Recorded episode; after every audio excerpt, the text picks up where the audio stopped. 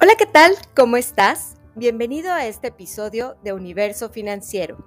En esta ocasión, Karina Rodríguez, presidenta de Exfinia Financial Services, te compartirá información muy importante para organizar y mejorar tus finanzas personales, familiares y de tu negocio. Estamos seguros de que encontrarás esta información de mucho valor. Muchas gracias por escucharnos. Te dejamos con Karina. Hola a toda nuestra audiencia, qué bueno que están aquí con nosotros. Hoy tenemos el honor de tener al abogado Daniel Vázquez. Eh, Daniel se especializa en derecho corporativo, también en derecho en bienes raíces y en derecho patrimonial. Daniel, eh, bienvenido. ¿Nos puedes dar algo de reseña de tu carrera, por favor? Sí, sí, claro, mucho gusto. Gracias por invitarme al, al podcast. Como dices tú, soy Daniel Vázquez, abogado corporativo con Murray Killow PLC. Somos un despacho de, de, abogados aquí en Houston, Texas, con oficinas en los Woodlands, en Katy, en McAllen y en Monterrey, México también. tengo varios años de abogado aquí con, esta, con este despacho.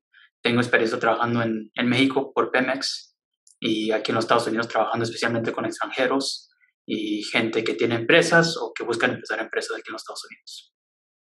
Perfecto, pues bienvenido Daniel. Y bueno, vamos a empezar a entrar en materia porque a nuestra audiencia le interesa mucho saber eh, cómo pueden estructurarse apropiadamente eh, de una manera legal, eh, por ejemplo, para empresarios. Empresarios em, vamos a hacer una diferenciación entre los empresarios eh, que viven acá en Estados Unidos y los empresarios extranjeros. ¿Qué tipo de estructura les recomiendas que tengan para cada uno de ellos? Mira, lo más importante aquí en los Estados Unidos es, como mucha gente conoce por las películas o lo, que sea, que es un país donde se litigia mucho, siempre hay demandas por cualquier razón. Entonces es importante estructurar tu negocio de una manera donde da la protección adecuada para asegurarte que tu patrimonio y tus activos personales no sean sujetos a un juicio de una demanda, ¿verdad?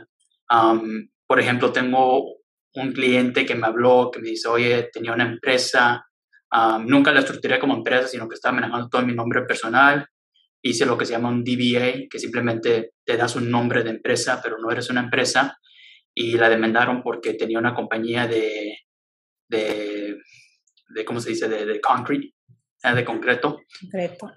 Y uno de sus choferes mató, chocó y mató a una persona. Ahora están demandando por dos millones de dólares y por no tener la empresa estructurada bien, todos sus activos personales, sus casas, sus automóviles, todo eso está sujeto a juicios y viene a perder la demanda. Um, entonces es importante tener lo que normalmente, lo que normalmente recomendamos aquí es una LLC.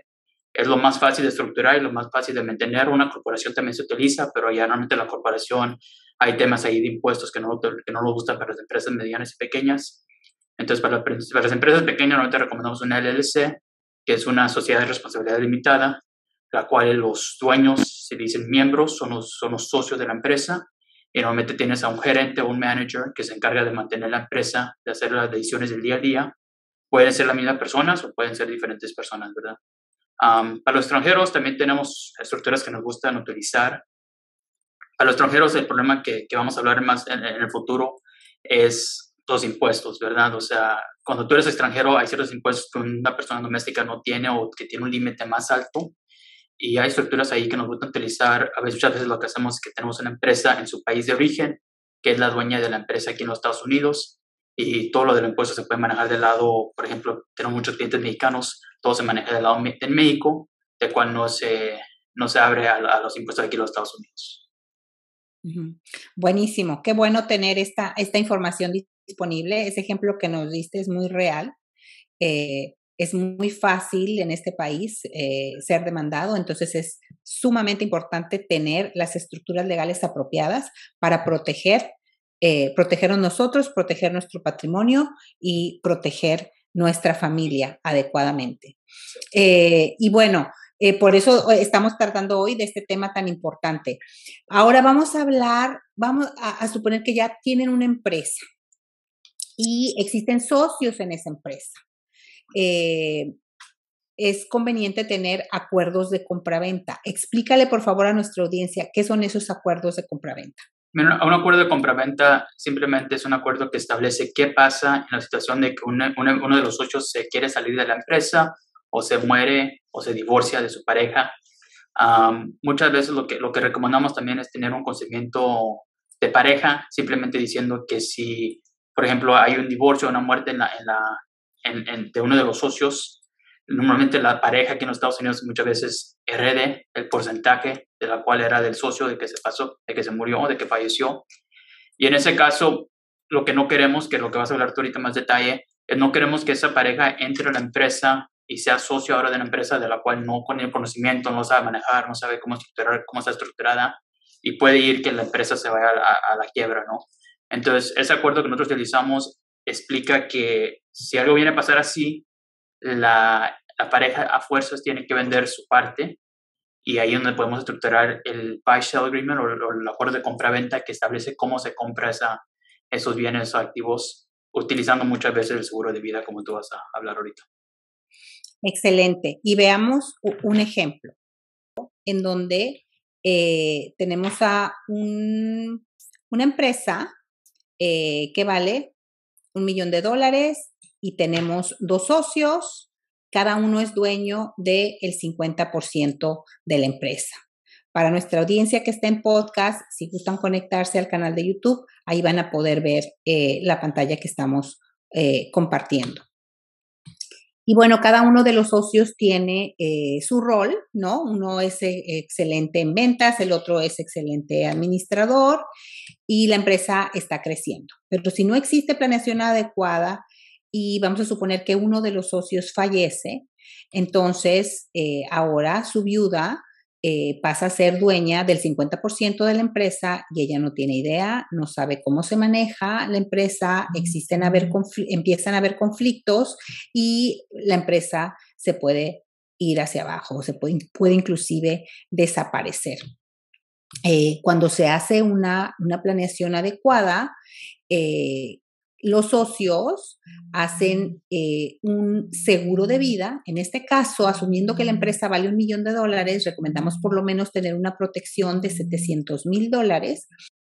Cuando se tiene una planeación adecuada y se tiene un seguro de vida de 700 mil dólares, como lo mencionamos, se utilizan 500 mil dólares para comprar el 50% a la viuda y ahora el, socio sobreviviente es dueño del 100% de la empresa eh, y los otros 200 mil dólares se utilizan para contratar a una persona que tenga experiencia y venga a sustituir em, al, socio fallecido, ¿no? Aquí mencionabas tú, Daniel, eh, una cláusula que ustedes incluyen en sus acuerdos de compraventa para que eh, se venda ese 50% de la empresa al socio sobreviviente? ¿Cómo es que lo estructuran? realmente lo que, lo que hacemos es, obviamente, pues el, acuerdo de compraventa dice cómo se va a manejar toda esta estructura, especialmente cuando hay un seguro de vida involucrado, ah, porque hay restricciones de cómo se puede utilizar el seguro de vida para que no se, ¿cómo se dice?, no se, no se abusen un socio del otro. Y adicionalmente, como mencioné, es importante tener la cláusula ahí que dice que la pareja en, en el heredero ese 50%, si el otro, vamos a decir en este caso que está enseñando, si la parte B, el socio B, dice, no, pues yo quiero comprar tu parte de la, cual correspondía al socio A, a fuerzas la pareja la tiene que vender y no puede decir que no, no la quiero vender, yo me quiero ser parte de la empresa, porque muchas veces, especialmente tú cuando entras en negocio con un socio, estás entrando a negocio con ese socio y no con su pareja, ¿verdad? Entonces, quiero asegurarte que, que tienes todos los, documentos internos estructurados correctamente para si algo, en este caso, como el que estás mencionando, tú viene a pasar, no vaya a haber ningún problema de que la pareja no quiera vender su parte. Excelente. Muy buena manera de estructurarlo. Bueno, ahorita que estamos hablando, Daniel, de las diferentes estructuras que deben de tener los empresarios estadounidenses y los empresarios extranjeros, existe una eh, estructura especial para los clientes extranjeros. Cuéntanos un poco de esta planeación. Sí, mira, una planeación que nos gusta mucho, especialmente para extranjeros que vienen a, lo que vemos mucho es que muchos extranjeros vienen invertir en bienes raíces, normalmente su personal, pero también para vender y, a rendimiento ¿no? de, bienes raíces. Entonces, ahí es muy importante porque hay un, hay un impuesto, una retención que se cobra contra los extranjeros, que no se cobra contra las personas que son residentes de los Estados Unidos, um, que se llama FERPTA. Um, en español se traduce más o menos en, en, impuesto sobre la venta de, bienes raíces de las cuales un extranjero es dueño. Um, entonces, la manera de que, de que, de que trabaja ese impuesto o retención es que si tú vienes a vender una propiedad, automáticamente el gobierno quiere asegurarse que vas a declarar las ganancias de esa venta de la propiedad. Entonces, a fuerzas, el vendedor de la propiedad tiene que hacer una retención de entre el 15 y el 20% de lo, que, de lo que fue la compra de la, de, la, de, la, propiedad. Entonces, muchas veces vemos que es un problema porque mucha gente que está involucrada en la compra y venta de bienes raíces venden una propiedad para poder comprar otra, ¿no? Entonces, muchas veces están vendiendo para tener dinero, para tener flujo, para poder comprar otra, muchas veces en, menos de un año o, o, seis meses, lo que sea, ¿no? Y el problema que vemos que es como un, es un, un bloqueo en el flujo de, las ganancias de la, de la, empresa, porque si vendes una propiedad en un millón, piensas comprar una, una otra propiedad en un millón punto dos, automáticamente, automáticamente te van a retener el 20%, el 15% de esos millones que la vendiste hasta que no hagas tus declaraciones. Entonces, si tú vendes la propiedad, aquí en Estados Unidos se declara en, abril, si tú vendes propiedad en mayo, te tienes que esperar un año hasta que hagas tus declaraciones y te regresen ese, ese dinero para poder comprar otra, otra, otra propiedad. Entonces, lo que gusta hacer es utilizar empresas, especialmente para, para, extranjeros que ya tienen empresas en su país de origen. Podemos utilizar esa empresa en su país de origen para que sea dueña de una empresa aquí en los Estados Unidos y si está, si está estructurada correctamente esa empresa, no se evita ese, esa retención sobre, sobre, sobre la venta de la propiedad.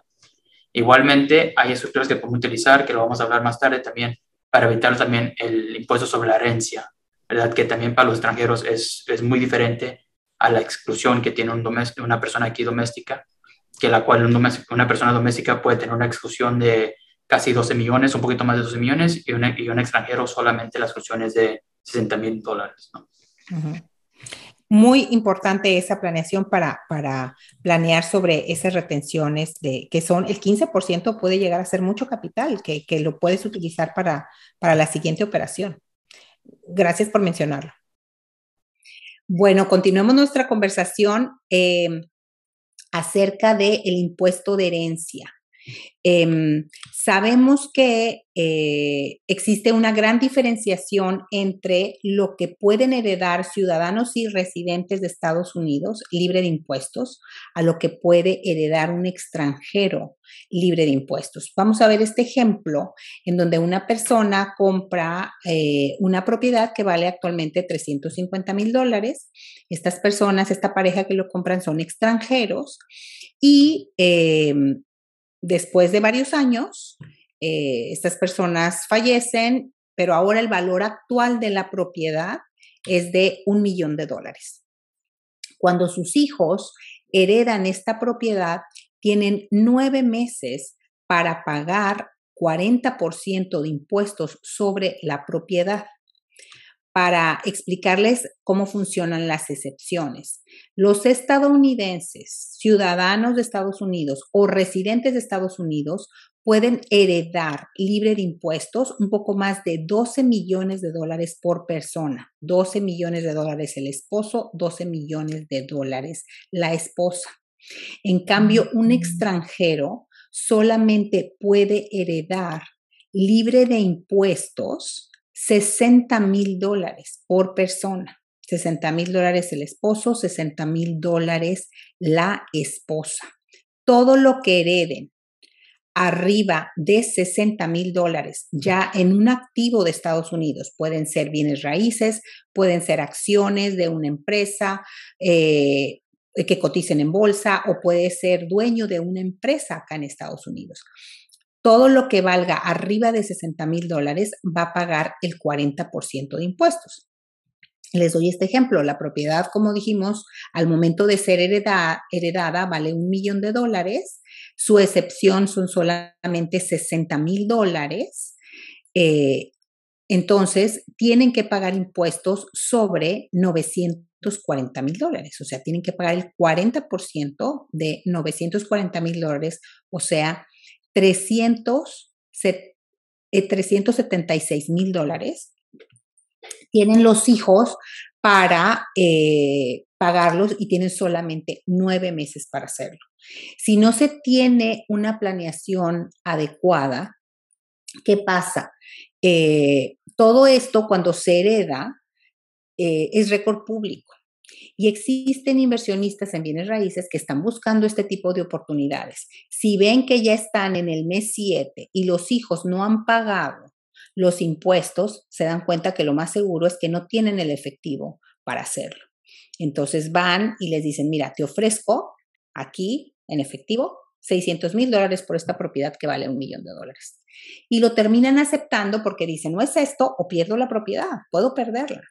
Entonces, malbaratan una propiedad, reciben 600 mil dólares, tienen que pagar los 376 mil dólares a, eh, a, a la Hacienda, al fisco, porque a ellos no les interesa en qué monto se vendió la propiedad, les interesa cuál era la evaluación de esa propiedad en el momento en que fue heredada. Tienen que pagar igual los 376 mil dólares y se quedan con un poco más de 200 mil dólares libres para ellos sobre una propiedad que valía un millón de dólares. En cambio, si se tiene la planeación adecuada, en este caso con un seguro de vida, se les da un seguro de vida a los padres cuando compran la propiedad. Al momento de heredarla, los hijos reciben 400 mil dólares libres de impuestos. Con eso, pagan los impuestos de herencia y les queda la propiedad que vale un millón de dólares libre. Y en lugar de haberla malbaratado, ellos ya deciden si se la quedan porque creen que se va a seguir apreciando o si la venden apropiadamente, ¿no? Sin prisas eh, en el mercado. Entonces, existen estructuras legales como el ILIT, eh, Daniel, eh, que es el, Irrevocable Life Insurance Trust. En español es un fideicomiso irrevocable de seguro de vida para hacer este tipo de planeaciones. Cuéntanos, Daniel, cómo es que funciona esta estructura legal. Sí, como mencionas, es un fideicomiso en la cual una persona, el fideicomiso se hace dueño de la, de la propiedad y, y, del seguro de vida. Y lo bueno del fideicomiso es que tú cuando, cuando estableces el fideicomiso estás dejando control de la propiedad y, de, y, del, seguro, y del seguro, pero estás asegurando que esos bienes cuando pasen, cuando vayan a fallecer, se pasan libre de impuestos y también se pueden pasar libre de la exención de los 60 mil dólares, ¿verdad? Entonces, una, tienes dos beneficios. Una, pues el seguro de vida te cubre los impuestos que vas a pagar, pero al mismo tiempo quizás no va a haber impuestos sobre esa ganancia o sobre, eso, sobre esa, esa, esa, heredad, esa herencia, sobre esa herencia, si está bajo un fideicomiso estructurado correctamente. Exacto. Entonces, otro tema que es muy importante para eh, los clientes es cuando tenemos a un empresario que quiere heredar o quiere vender su empresa. Y muchas veces tenemos em, este, esta incógnita o esta problemática que tenemos a eh, este empresario, su, empresa vale dos millones de dólares y tiene dos hijos. Uno de sus hijos sí está involucrado en el negocio, el otro no. El otro es un doctor, por ejemplo. Tiene una profesión completamente diferente.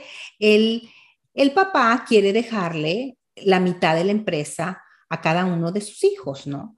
Y entonces, ¿qué sucede con esto? Esto no es una buena idea porque el hijo que sí está involucrado en la empresa va a decir, oye, mi hermano, él es doctor, tiene su práctica, estoy yo aquí trabajando, generando estas utilidades y tengo que compartirlas al 50% con él. Mm, no me parece tan justo, cierro esta empresa, voy, abro la mía y me quedo con el 100% de las utilidades. Y ahí se trunca todo el esfuerzo, eh, del papá de haber construido esa empresa, ¿no? Entonces, una mejor planeación es dejarle al hijo que sí está involucrado en la empresa el 100% de ella y al otro hijo, al que es doctor, dejarle un seguro de vida por la misma cantidad eh, del, valor de la empresa. Si en este ejemplo la empresa vale 2 millones de dólares, déjele un seguro de vida em, de 2 millones de dólares a, su hijo, que es doctor. Así cuando el papá fallece, los dos reciben lo mismo, uno en forma de la empresa, el otro en forma de un seguro de vida, y eh, se aseguran que la empresa continúa, el hijo que sí está involucrado en la empresa le va a poner todas las ganas para crecer la empresa, ahora es 100% suya, y el otro hijo con sus 2 millones de dólares va a lo mejor a crecer su clínica, va, o va a hacer lo que quiera con, ese dinero. Cuéntanos, Daniel, un poco de las estructuras que ustedes utilizan para eh, que el negocio se pueda vender de la manera apropiada o heredar de la manera apropiada. Sí, lo importante es tener todos los documentos internos de la empresa bien redactados y actualizados. Muchas veces lo que vemos que empresarios abren la empresa, la crecen, hay cambios en la vida o en, el patrimonio de la persona y no actualizan el documento interno de la empresa. Y lo que muchas veces vemos es que no tienen bien redactado dentro de ese documento cómo se va a vender la empresa, a quién se le va a vender, a quién se le va a pasar. Y en ese caso también es importante tener el testamento, también que esté en complemento con el, documento interno de la empresa. Muchas veces gente no tiene testamento o también igual que el documento interno de la empresa no lo han actualizado, como van cambiando la vida. Entonces, es muy importante tener esos documentos actualizados. Normalmente recomendamos cada 5 a 10 años revisarlos y actualizarlos para asegurarnos que si algo viene a pasar, no haya un pleito ahí de que un documento dice una cosa, otro documento dice otra, o, hay silencio y, no, nadie sabe manejar cómo, no, nadie sabe cómo se va a manejar la venta o la compra de las acciones de la empresa. Correcto. Eh, entonces, em, eh, es, crucial tener la planeación adecuada para que el dueño obtenga una, la mayor cantidad de dinero por su empresa, o dos, que la herede y que asegure la continuidad de la misma, ¿no? Muchas gracias, Daniel, por toda la información que compartiste con nosotros. Yo sé que fue mucha. Eh, hablamos de las diferente planeación que deben de tener los empresarios, ya sea estadounidenses o empresarios extranjeros, acuerdos de compraventa que debe de haber entre socios. Hablamos también de la estructura que deben de tener las personas eh, para vender apropiadamente el negocio o para heredarlo. Y hablamos de el ILIT, eh, la estructura para eh, donde se utiliza seguro de vida para heredar eh, libre de impuestos. Em, te agradecemos mucho que hayas estado aquí con nosotros. Eh, dale a nuestra audiencia eh, tu información de contacto. ¿Cómo te pueden localizar? Sí, bueno, me pueden contactar hablándome al número de teléfono que es 281-501-1601 o me pueden enviar un correo. También mi correo es de Vázquez, B-A-Z-Q-U-E-Z, arroba M-K-T-X-L-A w.com. Perfecto. Y eh, siempre les aconsejamos, eh, déjense guiar por los profesionales para que no em, pongan en, riesgo su patrimonio y el patrimonio de su familia.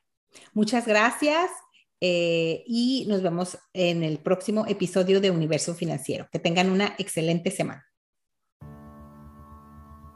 Muchísimas gracias por escuchar este episodio de Universo Financiero. Esperamos que haya sido de tu interés y que esta información te lleve a reflexionar en las estrategias a tu alcance para tu planeación financiera. Te invitamos a visitar nuestra página web exfinia.com y a seguirnos en redes sociales. Al suscribirte a este canal, no te perderás la información que aquí se estará compartiendo constantemente en los próximos episodios de Universo Financiero. Gracias nuevamente. Hasta la próxima.